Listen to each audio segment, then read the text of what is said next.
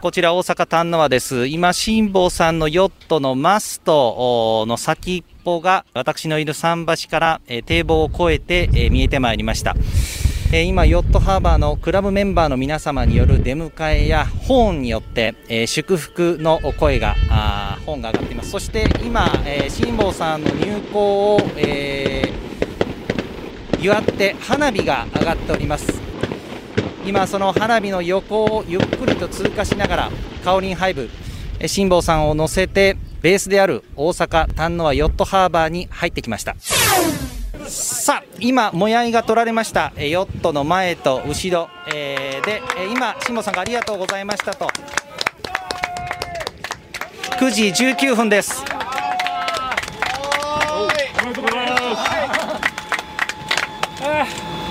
疲れた 辛坊さん今日本放送生放送つながっております柿原さんはいはい帰ってきましたお帰りなさい柿原さんの番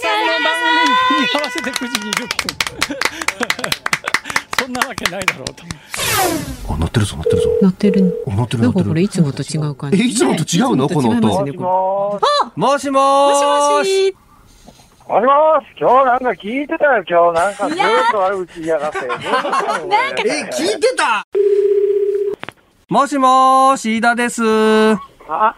どうもご苦労様です。えいえいえいえいえ。ご無沙汰しております。どうですか？あれ？もしかして飯田君飯田ですよ。飯飯田君ですすよ、ちょっと。え、男前に聞こえてますか？あれ？今日木曜日だっけ？あ、そうですよ木曜日ですよ。木木曜日ですよ。え？よかったそう。曜日感覚をここで。いや、そう。辛坊さん。もしももし。どうも、飯田でございます。どうもじゃねえよ。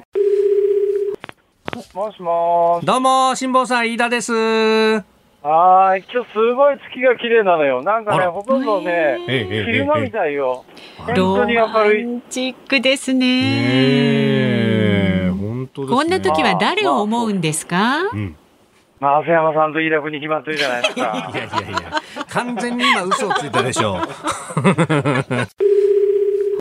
もしもし、飯田です。もし、ご苦労様です。どうもメール、ちょっと簡単にご紹介しますね。リスナーの方から。辛坊さん、一大事です。辛坊さんが大好きな本田翼さんの熱愛報道がありました。お相手は年下の研修医とのことです。いたか。ええ、えうーん。でも、この間、あの、楽器の時もそうだったけどさ、はいはいはい。関係ないよね。辛坊さん、有楽町にいつ帰ってくるんですか？リスナーの皆さんもうちょっとだけ待っててちょうだい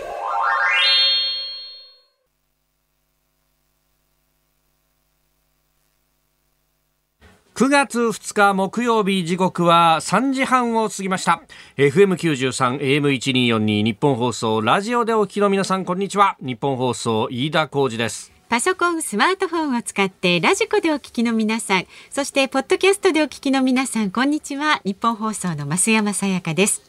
辛坊治郎ズームそこまで言うか。この番組は辛坊さんが有楽町のニッポン放送のスタジオに復帰するその日まで、はい日替わり助っ人パーソナリティが今一番気になる話題を忖度なく語るニュース解説番組です。木曜日は飯田さんです。はいよろしくお願いしますお願いしますえーオープニングもう辛坊さんゴールしちゃったからどうすんだろうなと思ってたんですけれども、はいこの5時の辛坊ですねヨットの上の辛坊さんをつないだ、まあ、ある意味のその総集編をね、えー今お送りしたとはいいうことで、い、やー BGM にね 反応する人がツイッターでも結構いて「お そうですか次郎と菊次郎」とかねあ、よくわかりましたってますね。ね。正弘さん、菊次郎の夏、てんてんてんとかですね。えー恵比寿の黒生さん、辛坊ちゃん、菊次郎さんと。いや、なんかあの BG をこう聞くと、なんか感動的なね。そうそう。なんかこうまあ煽られますよね。うわーって気持ちがね。でもあの流れてくるセリフはこっちが呼びかけて「えー」っつって出てくるっていうですねテンション低く出てくる。それを何度も繰り返すという感じでしたけれども、うんはい。ねえ。えー辛坊さんは今大阪でのんびりとしているわけですが。そうですね。今日ですねあのーサブディレクターの鍋谷さんがですねさっき「井田さんちょっと行きと帰りであのーどのぐらい距離があったかっていうのを古野電機さんが教えてくれたんですよ」っていう持ってきてくださってですね。あのー辛坊さんもな前々から言ってたのはこう行きはねえーまあえー平面の地図上で見るとなんかこう北の方に大きく蛇行しているように見えるというですね、ええ。で実はこれが球体をお点と点で結ぶとこうまっすぐにこう線を描くとそういうこうお地図上に表示すると、おことになると、はい。要するに最短距離を進んでいるとい。う,、う形なんだよっていうね、えーその距離で。で帰りは帰りで今度は、まあ、あの赤道に近いところをこう通ってくるので、えー地球のある意味お腹の部分のですねええ一番こう距離の長いところでもそこは流れがあるから楽に行けるんだって言って、うんうん。こうだから帰りの方は距離が長いんだみたいな話をしてましたけど、ただ行きはあの風に煽られてえらい蛇行してたじゃないですか。ねちょっと苦戦してましたもんね。最初の頃は特にね、うんうんで調べてみたら行きは69日間かかって1万2829キロはい。航行したと、はい。帰りは63日間で1万2600キロの航行ということで。えー、っと行きの方が。そうなんですよ。計算上は行きの方が短くなるんですけれども、はいはい。その蛇行が激しかった分だけ余分に航行していたと。いうようなことが分かったそうで、でもこう見るとですね、えー総勢132日間の航海だったと。はい次郎夏の大冒険でしたね。本当にね。本当ですね本当そうですね。いろんなインタビューには答えてこうなんか点々とというか断片的にいろんなことは答えてるとは思うんですけれども、ただこれじっくりと話を聞いたりとかする機会がねあとはあの辛坊さんのことですから、まあ、その山っ気みたいなものがですね、もし戻ってきていたらおそらくは、えー本に書くだろうなというですね。そうすると、まあ、仮に放送に出てきても、まあ、肝の部分は喋んねえんだろうなとかですね。あもったいぶる感じはあのメルマガに載せてるから喋れないみたいなのもすでに出てますからそうそうそうね。そうもうすでにそれ出てますよね。そうですねまあその辺考えるとですね、まああの状況証拠を集めたりすぎないんですけれども、やっぱりあの仙人のようになった辛坊さんはもう別のところに行ったんじゃないかっていうような、ね。消えつつあると。ええ。まあまあまあその辺もですねこの番組の中でもおいおいというか、はいむしろあの、はむしろその山っ気を出して戻ってきてくれないと困るっていうところもありますからね。そうですね。ええ。まあその辺もおいおいですねいろいろとお知らせできればと思いますし、はいはいまたあの来週はですね大事な大事な一週間ということもありますんで。来週はたっぷりと辛坊さんもね。そうですよね、はい、出てくれると。ですので。まあその辺でですね、えー問い詰めるべく今からメールを送っていただければまあ私も聞きづらいこともですね、まあ、やっぱりこうリスナーの皆さんからということでやっぱほら聞かないわけにはいかないしまた辛坊さんも答えないわけにもいかないと。うん頼りにしてますよラジオ聞きのあなたにね。そう、そうなんですよ。まさにですね、あなたと一緒に作るというのがこの ラジオの醍醐味でございますんで、ぜひですね、はいその辺を、えーおせおお寄せいただければと思います。はい。あ、もうそんな感じで思いの丈はよろしいですか？わかりました。そういうことですか？えー 今日のじゃあ株と為替の値動きからね。後ろにいろんなさ今日やることがあるからお前押すなよみたいなことをもう開口一番会議室に打ち合わせで入ったらいきなりネジ巻かれてますからねこわかっちはりました、えー今日の東京株式市場日経平均株価4日続伸です。昨日と比べまして92円49銭高い2万8543円51銭で取引を終えました。7月14日以来およそ1ヶ月半ぶりの高値が続いています。昨日のアメリカハイテク株の上昇を受けまして東京市場でも半導体関連銘柄への買いが優勢となりました。一方、えー3日間に800円以上値上がりしていて幅広い銘柄に利益確定の売りが出ました。で為替相場は現在1ドル109円95銭付近で取引されています。昨日のこの時間と比べますと30銭ほど円高になっています。ニッポン放送ズームそこまで言うか。この後3時台のニュース解説コーナーズームオンでは菅総理大臣が週明けにも自民党役員人事と内閣改造を行う見通しとなったというニュースで4時台はアメリカ軍が20年にわたる駐留に終止符泥沼化するアフガニスタンの今後はどうなるのかというお話を中東調査会研究員の高尾賢一郎さんに伺っていきます。で5時台は昨日発足しました菅内閣の看板政策デジタル庁にズームします。さあ今日も盛りだくさんでお送りしますがラジオの前のあなたからのメッセージね首を長くしてお待ちしております。で木曜日番組のエンディングでかかるリクエスト曲も大募集です。あの4ヶ月半のこのね太平洋の往復の横断で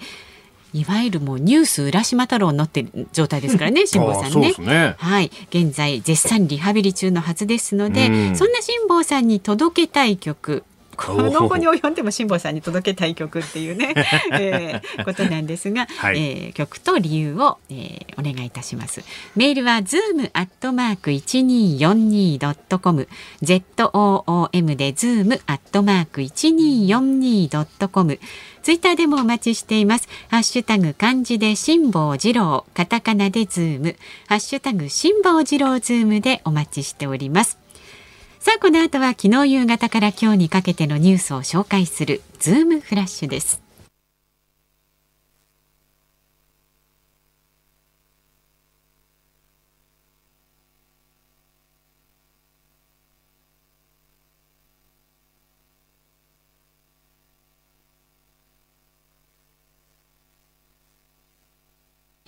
ニッポン放送ズームそこまで言うか今日木曜日は飯田アナウンサーとお送りしています。はいお願いします。では昨日夕方から今日にかけてのニュースを振り返るズームフラッシュです。自衛隊が東京と大阪で運営する新型コロナウイルスの大規模ワクチン接種センターについて政府がおよそ2ヶ月の延長で最終調整していることが分かりました今月25日頃までとしていた開設期間を11月末までとし新たに18歳から39歳を優先する枠を設ける見通しです。モデルナ製のワクチンから異物が見つかった問題で国内流通を担う武田薬品工業が異物はステンレスであることが分かったと発表しました。ステンレスは心臓の人工弁などに使用されているもので厚生労働省は健康や安全に過度のリスクをもたらすことはないとしています。年内の結婚に向けて調整が進んでいることを明らかにした秋篠宮家の長女眞子さまが小室圭さんとともに心境を説明される機会を設ける方向で宮内庁が検討していることが分かりました。中国で昨日改正海上交通安全法が施行されました。領海を脅かす可能性があると判断した外国船に退去を命じ追跡する権限を与えるもので中国の海事局の運用次第では尖閣諸島などでの緊張が高まる恐れが懸念されます。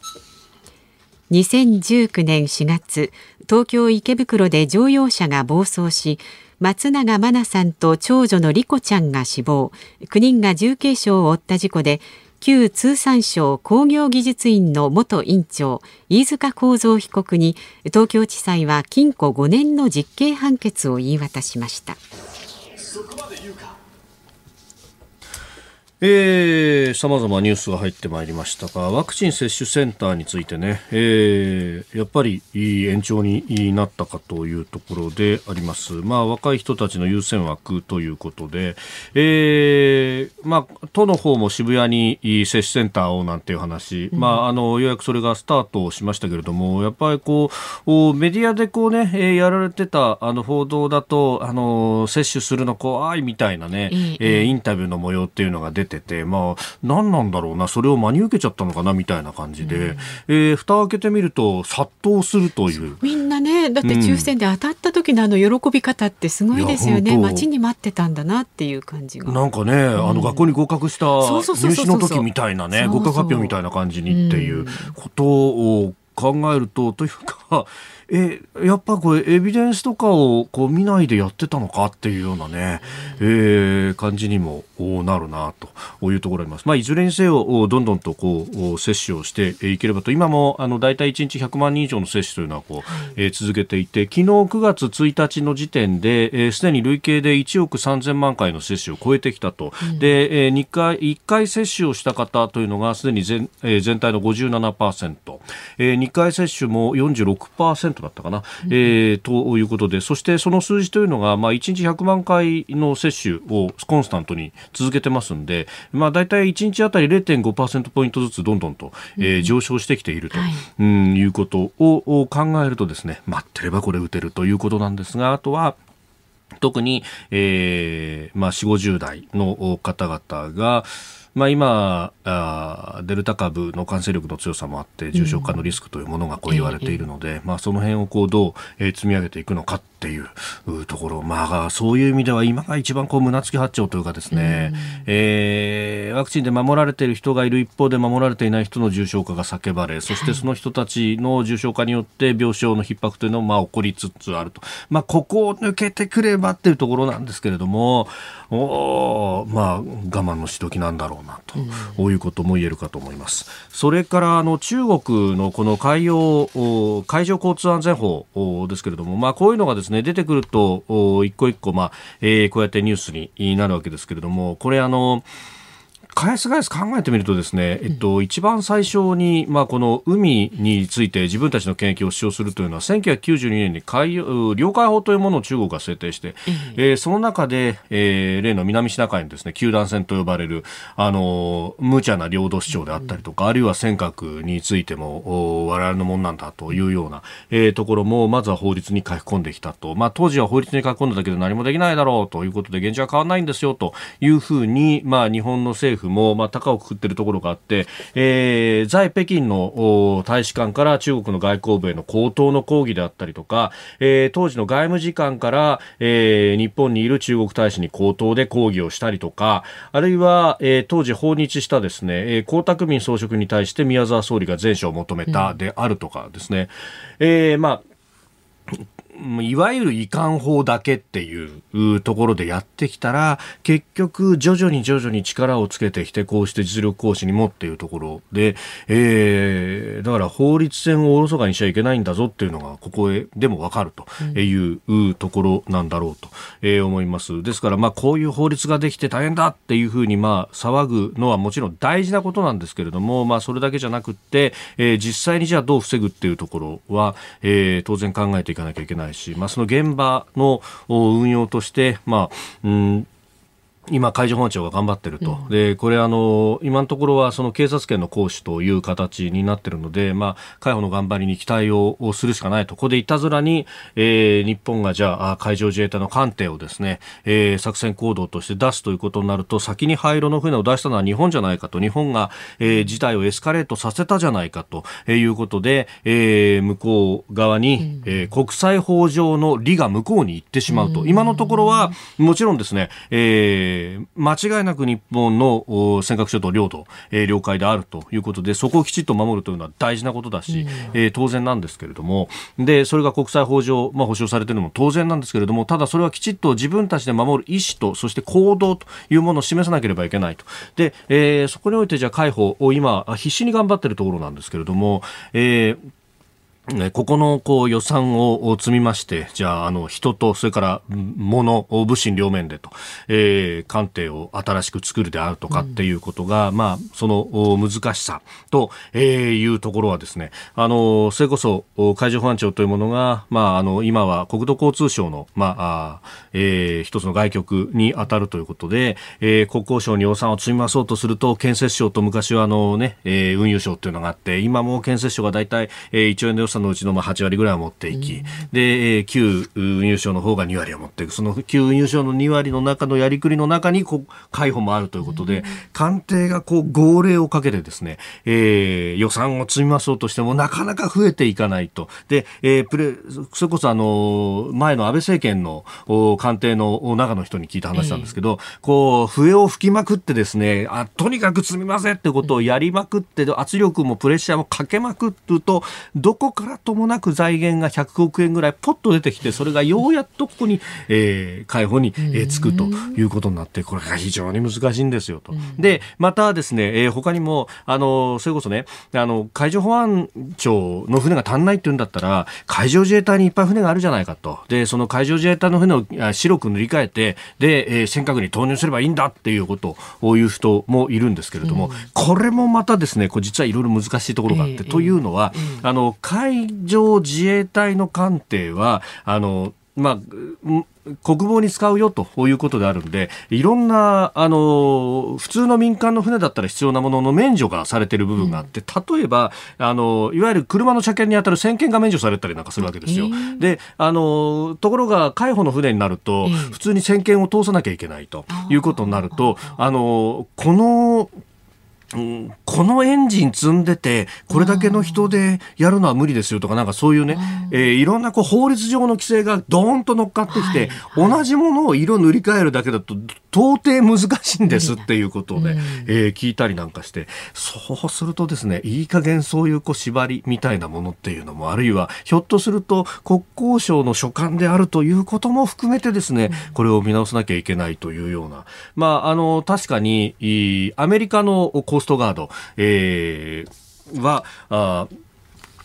えーまあ、映画系みたいですね、これって、あのー実はあの、まあ、ある意味、軍に準ずる組織という形になっていて、あのー退役軍人たちを称えるベテランズデーっていうところで、まあ、あの4軍が、えーべあの陸海空海兵隊、えー、称えられるんですがそれと並んで、えー海上、おまあ、沿岸警備隊の人たちも、えー国のナショナルサービスに、えー準した人たちだということで称えられているということがあるので、まああのーまあね、その組織のあり方っていうのは国によってそれぞれですけれども実はその辺まで含めてですねお金だけでなくて、えー考えることは多いなというニュースでありました。では今日最初に特集する話題はこちらです。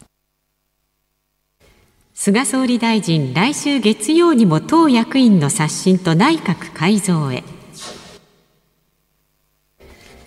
今月末の自民党総裁選の前に衆議院の解散を行わない意向を明かした菅総理大臣ですが週明けの月曜日にも二階幹事長の交代を含む党執行部の刷新と小幅な内閣改造を行う見通しであることが分かりました。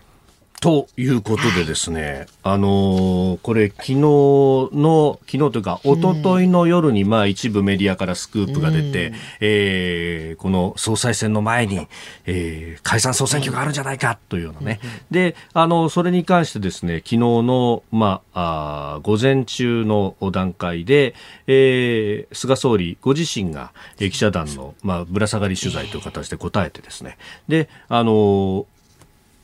解散を行わない意向と、でそれが速報で伝えられていてあの解散がこれもうなくなったぞみたいな風にも、えー思われて、でまあ、そうするとこう出したものを引っ込めるという、まあ、ある意味の朝令暮改みたいなものがあるんで、これで相当菅さんの政治力は衰えたんだと、えー自分で政局も作ることができない、まあ、あのそういう向きもあろうかと思いますが他方ですね、他方がある。えーここでぶら下がりで言ってるのが、うーん今のような厳しい状況では解散ができる状況ではないと考えております。で、さらに記者に聞かれて、えー本当に解散ないんですねと。はい、今の状況ではできないということですと。今の状況では今の状況っていうのを強調してるんですよ。で、これが何を意味するかっていうところなんですが、ええコロナの感染がこれだけ、まあ、まだまだ感染者が増えている状況だと解散はできない。これが減ってきたらわからないぞっていう含みも残してるんじゃないかという向きもございまして。今の状況ではええ明日にはまた状況が変わってるかもしれない便というのね、利な言葉ですね。そうなんですよ。はい。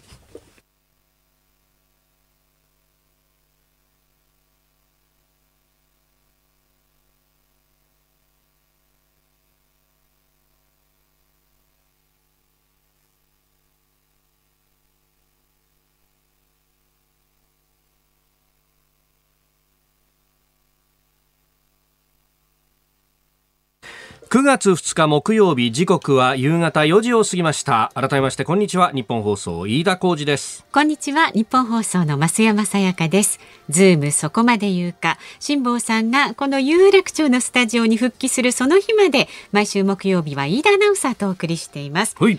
番組からのお知らせになります。来週月曜日からのズームそこまで言うかは辛坊治郎もたっぷり登場。コロナ選挙外交そして太平洋横断話までそこまで言うかをお送りいたします。まあ来週はね辛坊治郎さんがたっぷりと毎日登場いたします、お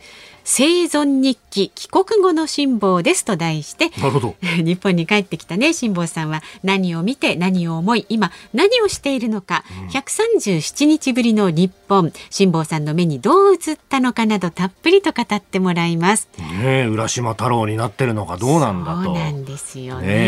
え今のね現代版のジョン万次郎みたいになってますけれどもね。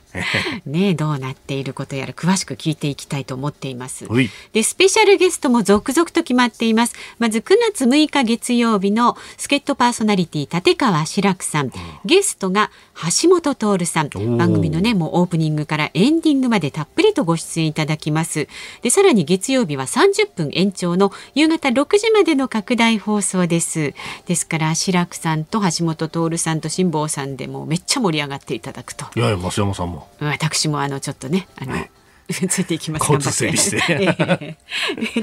月7日火曜日の助っ人パーソナリティは政治評論家の武田恒康さん。お。皇位継承問題を深掘りします。いやああ着せずしてーうん。ね。そうですよ。ねね当たりえが本当孫様の件もあるし、はい。皇室というものに非常にスポットライト当たっている時だしすそその上ねあの旧宮家でいらっしゃいますからそうですね。ね。はい。で9月8日水曜日の助っ人パーソナリティは吉田久典アナウンサー、はい。ゲストは政治ジャーナリストの田崎史郎さんです。ー。もうねあの政治のもっとあのわかりやすいところからいろいろ聞いていきたいと吉田アナウンサー言ってました。はい。で9月9日木曜日の助っ人パーソナリティは、はい我が飯田浩二アナウンサーですよいやいやいやはい。すみねま。せん木曜落ちみたいにな そんなことないですよ。でゲストがね、はいあの東京オリンピック・パラリンピックの選手村の村長の川淵三郎さんをお招きいたします。いや番組のプロデューサーにちょっと今度のさスペシャルウィーク村長来るから頼むぞって言われて「えー、そ村長っすか?」ってどどどちらのですか？っていそうそう。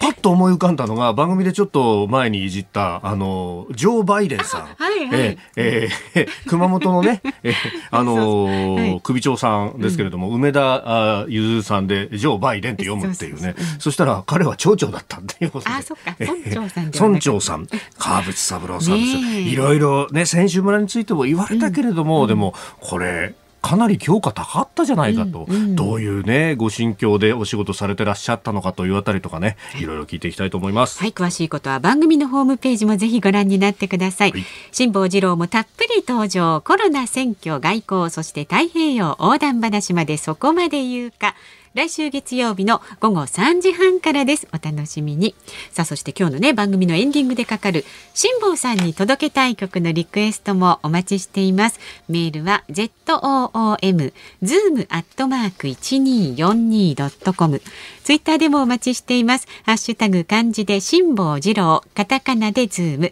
ハッシュタグ辛坊治郎ズームでお待ちしております。さあ、この後は中東調査会研究員の高尾健一郎さんをお招きします。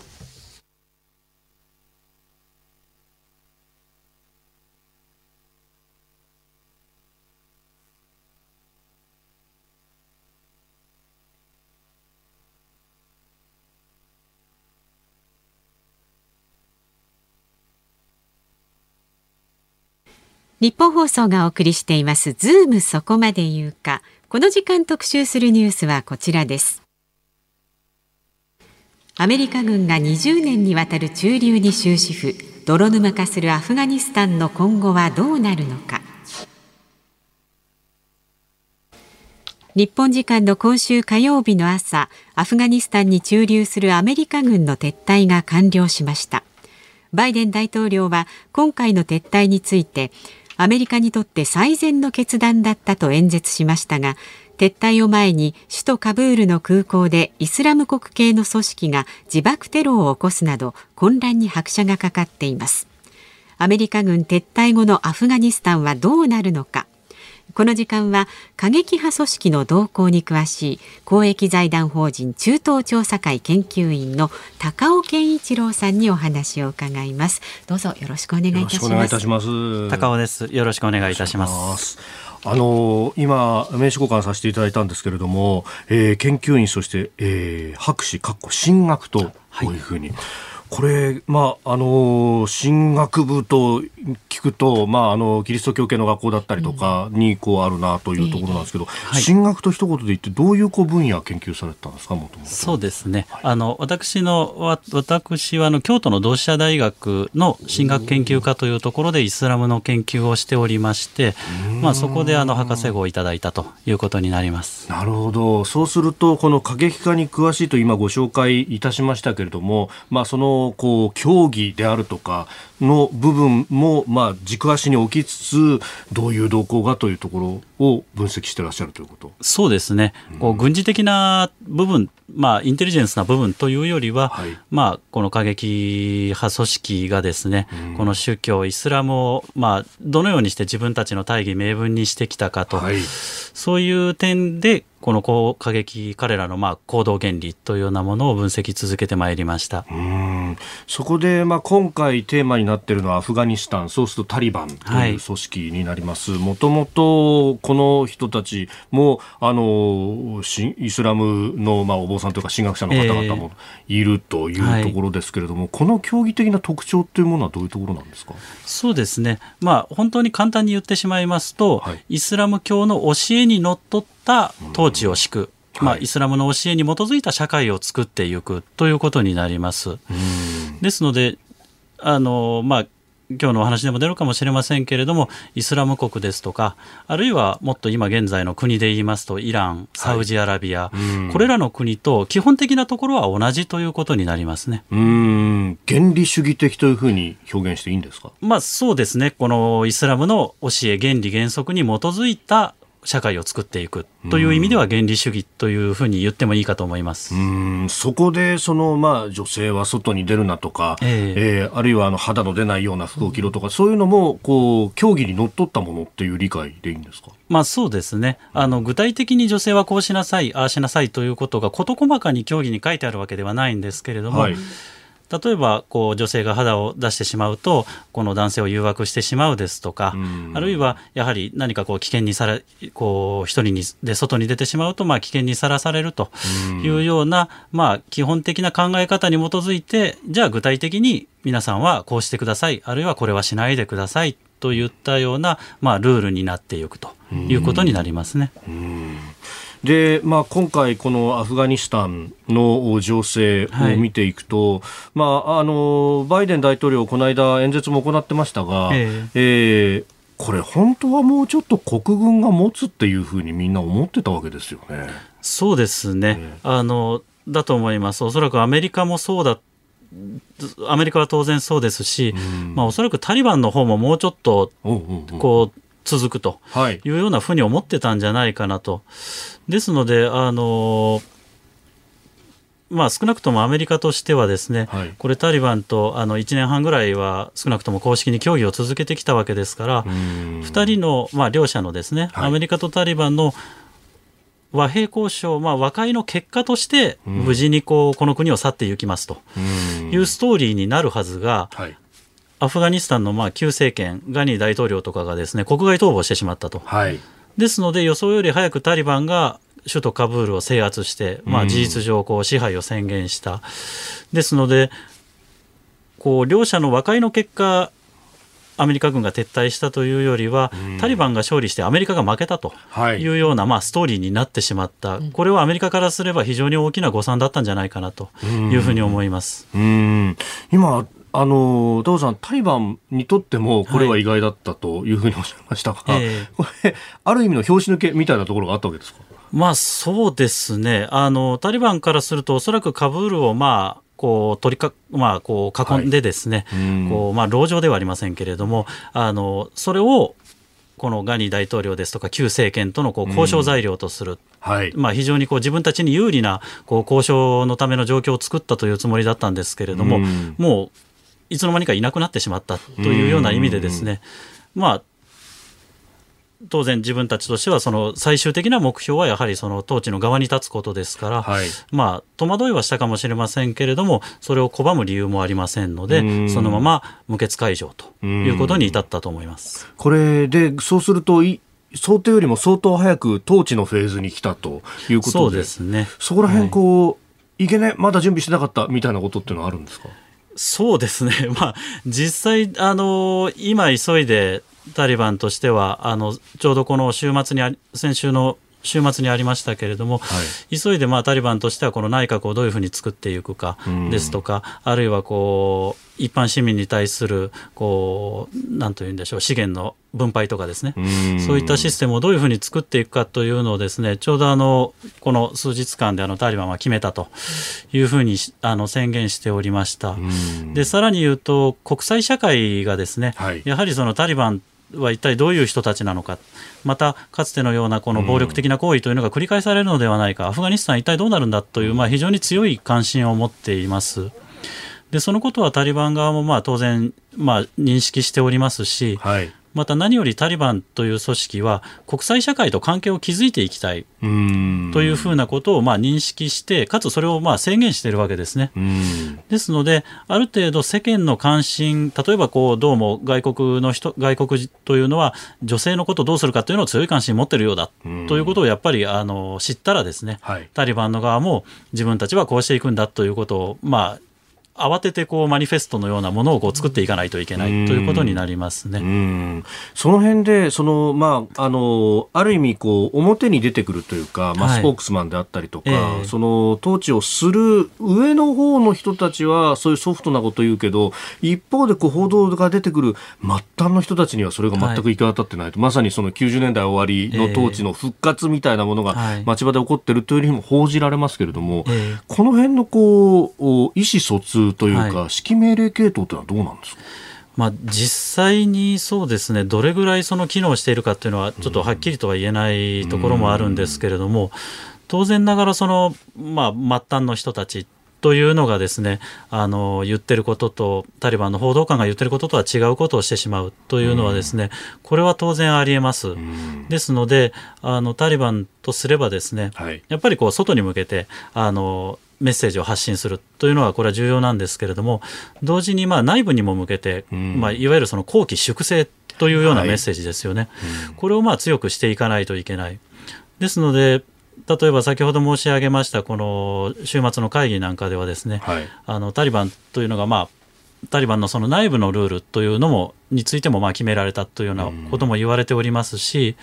またタリバンの側もですねあのカブール制圧にあたって自分たちというのはこういう決定をこう部下にこう通達したんだというようなことをいろいろと言っているんですけれども、その中には例えばこう押収した飛行機とかですね、はい、そういったものを壊してはいけない、インフラ設備を破壊してはいけない、人々をむやみに傷つけてはいけないといったこともちゃんと言ってたんですよというようなことを、まあ、しっかりアピールあのしているというのは確かにあります。でまあ、日本としての関わり合いの部分でいうと、まあ、法人の救出あるいはその協力してくれた、えー、アフガニスタン人の方々をどう、まあ、あの希望すれば逃がすのかっていうところで、まあ、あの自衛隊機が行ってということもありましたけれども、まあ、他方そのテロがあってで被害したというような報道もこうありました。今後はどうやって関わっていけばいいと思いますか？そうですね。あのまずその日本が退避ミッションにへの関わり方、うん、そのゴールとしてですね、まあ、どれぐらいの範囲でその退避させるのか、で退避させるって言ってもその、じゃあどうするのか、どこに退避させるのかということがですね、まずあのやっぱりそんな簡単には決められないというようなことがあります。ですのであのこの政府の対応が早かったのか遅かったのかというのはちょっと一概には言えないところがあります。でまあ、これは幸いという表現が正しいのかどうかわからないんですけれども、ただ確実に言えるのは、日本はちょっとアメリカの場合とはちょっと状況が違うということですね。アメリカの現地協力者というと、これはもうかつてタリバンが攻撃対象に含むと明言してたぐらいですから、はい、やはり命が危ないということがあります。でそうした人道的な見地というのもありますけどもそれ以上に、まあ、現地協力者というのは要するにいわば現地での活動の承認ですから、はい、やっぱり秘密保持の観点から彼らをタリバンに渡したくないというのは当然ありますよね。日本の場合はおそらくそこまでアメリカのように差し迫った状況ではないと思います。その意味でもまあなんと言いますか、ちょっと語弊があるかもしれませんけど、アメリカよりは多少のんびりしてたようなところというのはあるのかなというふうに思いますね、まあ、今、空路が塞がれている状況だと、えー、まあ、これ、陸路で、まあ、逃がすなりのオペレーションというのをこれ考えざるを得ないということになりますか？そうですね。あのむしろ日本の場合は先ほどのアメリカとはまあ逆にその人道的見地の方が強調されてます。で現地の友人たちを見捨てた日本政府というような、はい、まあ、あのストーリーがですね、こう徐々に定着しつつある、政府としてはやはりそうした一種の汚名をまあどうやって払拭していくかということそっちにこう関心気を払わざるを得ないかなというふうに考えますね。うんまあ、これね、あの日本はさまざまインフラの整備であるとかっていう、はい、まあ、ある意味ソフトパワーの援助っていうものをアフガニスタンに対してずっとこうやってきたという、えー、ところありますよね。で、あと、はい、あのそれこそ中村哲一であるとか、えー、そういうこうある意味の草の根のネットワークみたいなものっていうのは、この辺っていうのは今後も使える部分がありますか？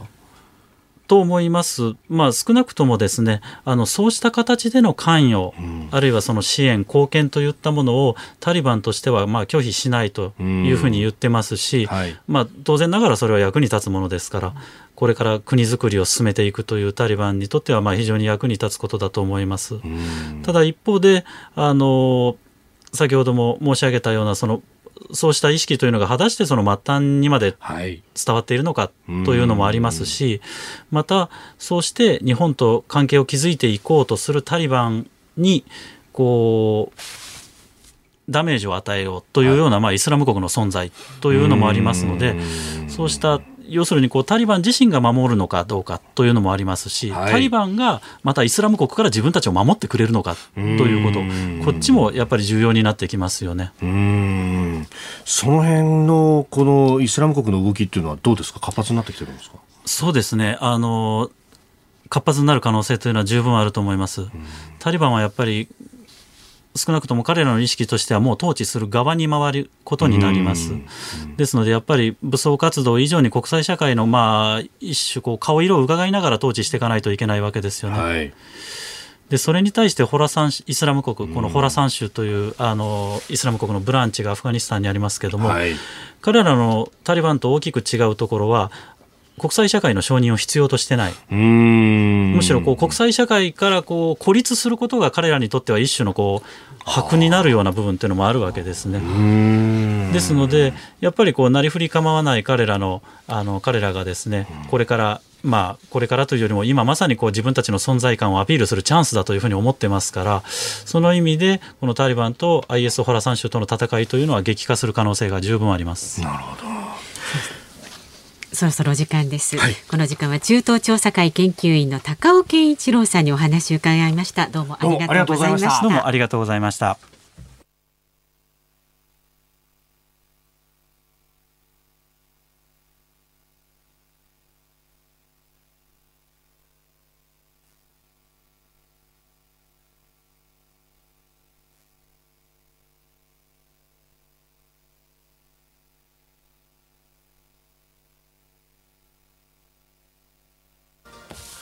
9月2日木曜日時刻は夕方5時を過ぎました。改めましてこんにちは。日本放送飯田浩二です。こんにちは。日本放送の増山さやかです。ズームそこまで言うか辛坊さんが有楽町のスタジオに帰ってくるまで、木曜日は飯田アナウンサーとお送りしていますさっきあの吉田由紀ちゃんの中継のところでですね突如あの生きるとはって聞かれて、うんうん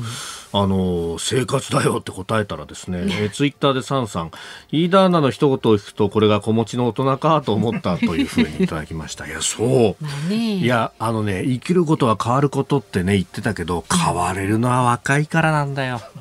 変われませんか？なかなかこういろんなしがらみがあったりとかして ね理想と現実ってものはそうそううまくいかなくなってくるっていうね。そういうセリフすごい単ついてますよね。もうぴったりですよなんか飯田さんに。若いうちにいろんなことやっといた方がいいよ。本当に私はこれからも変わるつもりでいますから。穏やかじゃないですね。大丈夫ですか？ちょっとそれ。えー、そうですそれそうそうなんですか？ちょっと。いや違う。いきいろんなね。ちょっと。何ですか？え現時点は見たいな。現時点はいい言葉ですから。総理のように、えー。なるほど、ね、頭の片隅にもないっていうふうにね。ね。頭の中央にはあったんだっていうね。なるほど言いますね。そうなんですよ。解散なんて頭の片隅にはないっていう発言は要注意ですからね。よくそういうところにやっぱり飯田さん普段からこう注目して見たり聞いたりしてるわけですね。記者会見とかね。そんなことばっかりやってると性格がどんどんひねくれていくっていうですね。そうですよ。さあメールご紹介していきましょうよ。はい、えー、辛坊さんに届けたい曲、いろいろねリクエストいただいております。はい。ありがとうございます。えー、埼玉市からいただきました還暦ダリーワさんですね、あそういうもんですかやっぱり、えー、還暦どころか幼稚を前にしてですね。もうね。もう不惑を前にしてそんなところがあるんですが、えー、志保さんに聴いてほしい曲アミンの松はです。この曲は日本放送のスタジオで待って待って待ち尽くした飯田さん、増山さんをはじめとした皆さんの心境を歌っていると思います。特に増山さん、辛坊さんがいないスタジオはさぞ寂しかったことでしょう。CM の最中に涙されたことは一度や二度ではないはずです。戻ってきた今、どうぞ心行くまで泣いてください、増山さん。そうですよ。あくびをするたんびに涙を流していらっしゃいました。ね、いろんな涙ありますんでね。え えーそれから、はい。千葉県木更津市のよよちさんですね。38歳女性の方。辛坊さん太平洋横断お疲れ様でしたサンディエゴに着いた時もそうでしたがやはりあのひげを生やした辛坊さんの写真がなかなか衝撃的で、ダンディズムを感じてかっこいいなぁとさえ思いました。あの達観した雰囲気辛坊さんのこれからのオフィシャルの潜在写真にいいのではないでしょうか。宣伝のようなね。そんな辛坊さんに捧げたい曲はオフィシャルヒゲダンディズムのプリテンダーですアーティスト名だけですが よろしくお願いしますオフィシャルでヒゲっていうところだけ。そうそうそういや今内部情報が入りましてですね、はいはい辛坊さんはあのヒゲ剃っちゃったそうです。ええ剃っちゃったんですよ。まあさすがにあれでですね公共交通機関に乗ろうとすると スワッというですねことになりかねないというようなねスタジオ来るまで伸ばしといてくださいって一応お願いしたんですけどね残念ですよね。残念ですよいや、ヒゲ断髪式をやりたかったですよね。ねここでね一人、一ハサミずつ入れていってっていう。で、最後、顎を切って、あげっていうところまで、ね、もうすべてパッケージ。ねうんええうんえー続いてですけれども、こちら58歳、富山からいただきましたね。つけんどんな父ちゃんさん、ありがとうございます。下さん、長い長い航海お疲れ様でした。もう一度太平洋横断に挑戦すると聞いた時は驚きましたが、無事に帰ってきてくれてとても嬉しいです。しかし、辛坊さんのことなんで、また何かに挑戦するんじゃないかと不安になっています。辛坊さんが次に挑戦しようとしているのは、そう、きっと、宇宙の旅です。そんな次なる目標の宇宙旅行を目論む辛坊さんに、もう、もはや妄想が膨らんでそういうことになってますけれども、この曲を送りますと、リクエストは、佐々木勲とロイヤルナイツ、宇宙戦艦ヤマトですと。ああ、なるほど。真っ赤なスカーフでもいいかなというふうに思ったりしますけど、そうね、えー、増山さんがこうスカーフを振るわけですよね、そこでね。ってね、ええ。まあでも宇宙の旅もねもし簡単に行けるようになったらこれは辛坊さんありえますよねいや、このぐらいいの世代の人たちは特に宇宙に対してものすごく思い入れがあって。辛坊さんも宇宙好きですもんね。ねえ。空の話とか。いや、そうなんですよ。やっぱりあのーアポロ11号のアームストロング船長っていうのが相当記憶に焼き付いてるのか、うちの親父なんかも未だにいるんですよね。もうすぐ70になるんですけど、俺は宇宙に行くんだと金を貯めてなんていうね。いやいや、金貯めてってお前って話したんですけど、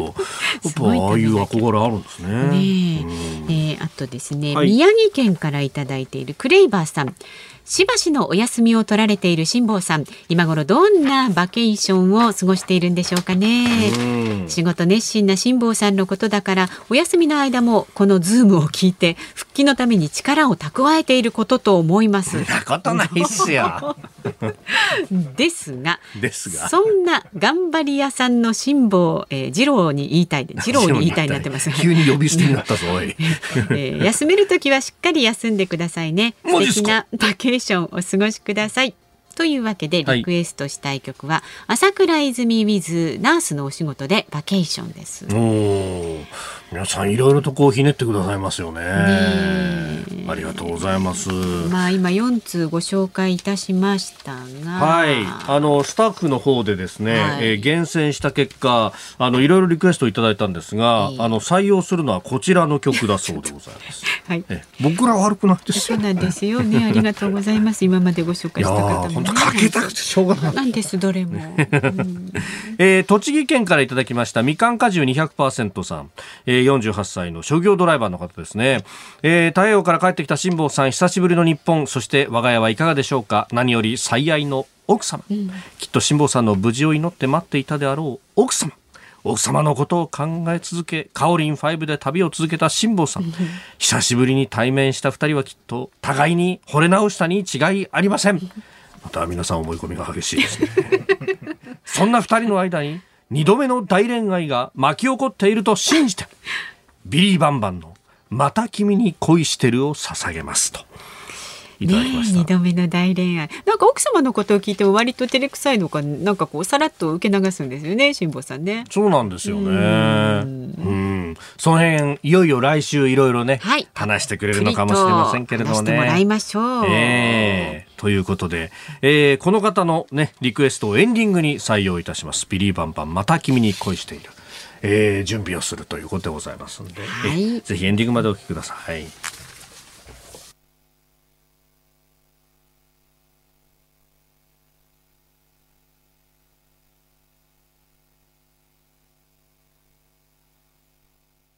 ズームそこまで言うか、今日最後に特集するニュースはこちらです。菅内閣の看板政策デジタル庁が発足。行政のデジタル化の司令塔となるデジタル庁が昨日正式に発足しましたデジタル庁の来年度予算案の概算要求の総額は5426億円で民間のノウハウを活用しながら遅れている行政のオンライン化などに取り組みますえー、もう菅内閣のね、ある意味一応目一番地というか、これはもう発足当初からこういうものを作るんだということを、まあ、ぶち上げ、えー、そして、えー、関連の法制度なども、まあ、かなり急ピッチで整備をして、ここまでこぎつけたと、まあ、一つのこう省庁を、まあ、一から立ち上げるにあたって、これだけまあ短期間でというか、まあ、1年かかってないわけですから、うん、しかも、あの、法律そのものは、えー、まあ、半年もかからないうちに出来上げ、あの、出来上がって、ってそれを国会で通してということもやってきたというこのまあスピード感というものはまあなんというか地味にすごいなというようなね、えー、感じ。まあこれもあの総理の肝入りの案件だということで、まあそうするとこういろんなものをですね、まあいろんなこう反対だとかというものも、まあある意味乗り越えていけるというような、えー、ことなんだろうと思います。で、まああのマイナンバーカードをね、えー、活用しながら、まあそこ、その普及をこう目指すというところ、そしてまあそれを使いながらそのマイナポータルというサイトでいろんなこう行政手続きができるとか便利になるとかっていう、えー、ことが、まあ、言われておりますけれども、うん、一方で、まあ、今日ニュースにもありましたけれども、アマゾンのクラウドのサービスが、えー、ダウンしているというようなことがあって、で、はい、まあ、あの、そこら辺でですね、こう、ネットのインフラをこれからこうどう安全を維持していくのかっていうのもこう議論になるところだと思います。で、あの行政の側行政の側で総合行政ネットワークっていう LG1 というものがあって、まあそこでこう相互にデータのやり取りなんかをしてきて、でそこから、えー、一部のデータをこう取り出してきてサービスを行うというような、まあその実際の連携の部分でですね、まあ今回このアマゾンのクラウドとの間で、えー、起こっているような障害というのがあるんじゃないかと、起こりうるんじゃないかということが、えー、番組のリスナーの方からも指摘されてますので、西田田隆さんという方、うん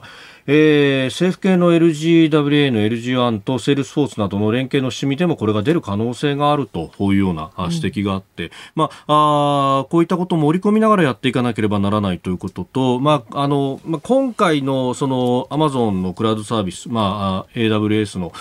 原因がどうかっていうのは、はい、まあ、あるんですけれども、うん、新しいこうシステムをネット上でこう立ち上げて、で、それをこう運用していくということになると、まあ、特にシステムが広範囲にわたる場合っていうのは、どこにバグが潜んでるかっていうのは実際に動かしてみなきゃわからないことが多かったりすると、まあ、実際そのあの去年これも話題になりましたが、えー、厚生労働省があの新型コロナの対策で使おうとしたココアという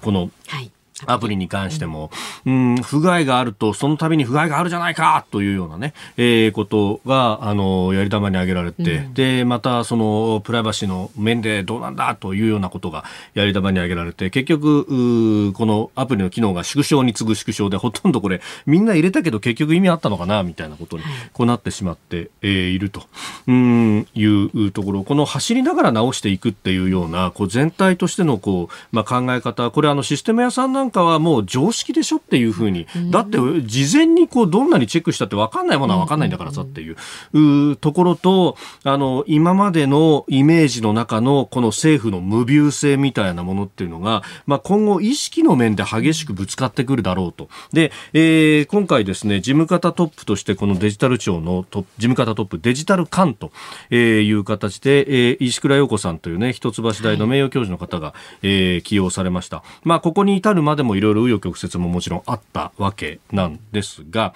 で、あの、この石倉さんのね、えー、挨拶の模様というのも昨日のニュースなどでは取り上げられていて、えー、そしてまた、えー、揶揄もされているところで、私はデジタルの素人なんですっていうようなですね、発言がこう切り取られたりなんか、えー、してますが、うん、そこの部分もですね、よくよくこう聞いてみると、実はデジタルの専門家ではありませんと切り出しながらですね、で、いろんなこうプログラミングだとかっていうのも、えー、結構やってみては挫折というのを繰り返しながら、だから実際にチャレンジはしてると。うんうん、ええー、このインタビューというか会見の中でですかね、ワードプレスもやったし、えー、Python もチャレンジしたしと、えー、チャレンジしたんですが、今のところ挫折をしていると。えー、実サイトみたいなものもこれまで結構何度かやったんですが、実際自分でやってみないと、えー、ダメだから、そのものをチャレンジしたの。で、はい、チャレンジしてみて分かったのが、やっぱり今申し上げた、回してみないとわからないっていう、この走りながらこう、手直ししていきながら考えていくっていうのが、まあ、あのこの、この世界全体の考え方なんだなと。ええトップがここを分かってるってことは、トライアンドエラーをどんどん繰り返していいんだぞっていうことが分かってるということなんで、えそこの部分は非常に明るいなと思うのと、えデジタル官はデジタル大臣、まあ、これ平井大臣が担当閣僚となるということですが、この、え直属の下につくということで、これおそらくなんですけれども、ということになると国会での多分答弁が、えー、政府委員として呼ばれるということになると思うんですよ。うん、で、間違いなくそこで突っ込まれるのが、不具合起こってんじゃないか、どういうことだデジタル官というふうに、野党がこぞって突っ込むと思うんですけど、そもそもそういう無病性を求める世界じゃないっていうこととの、えー、相互をどうするか。で、もちろんですね、これ、あの、何かことが起こると、これ、あの、国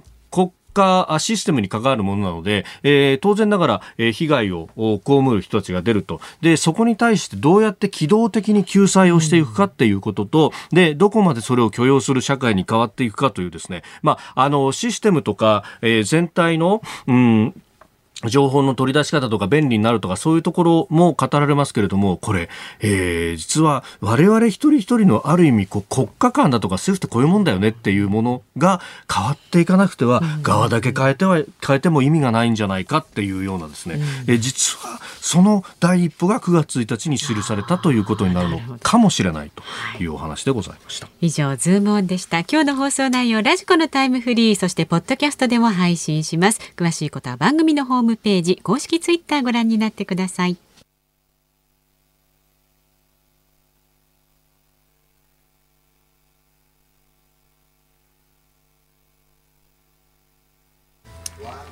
エンディングリクエスト今日はですね48歳のドライバーみかん果汁200%さんのリクエストビリーバンバンでまた君に恋してるをお送りしております。なんかしみじみしちゃいましたね。ー本当この暮れゆく街ちょっと暗くなってきて、しとしとと雨も降っている中で、ええええ。またこの坂本冬美さんではなくですねね。ビリー・バンバンの方でという、もうなんかあのーねロックの焼酎のグラスの中でこうカランと氷が揺れるっていう、ねはいはいはい。大分麦焼酎という感じのね飲みたくなっちゃいますね。ね何でも飲みたくなっちゃうんじゃないですか 結論は。ゴール一緒みたいなんでわかるんですか？なありますよ。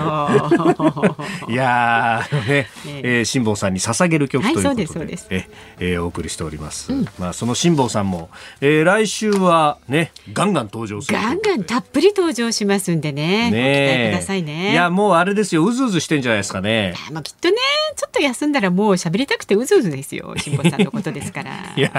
本当ですよね、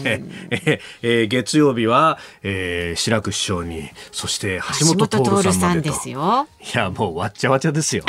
でも、ツイッターなんか見てると、いや、月曜日はわっちゃわちゃですよね、みたいな書き込みも、え、えぜひご期待いただければと。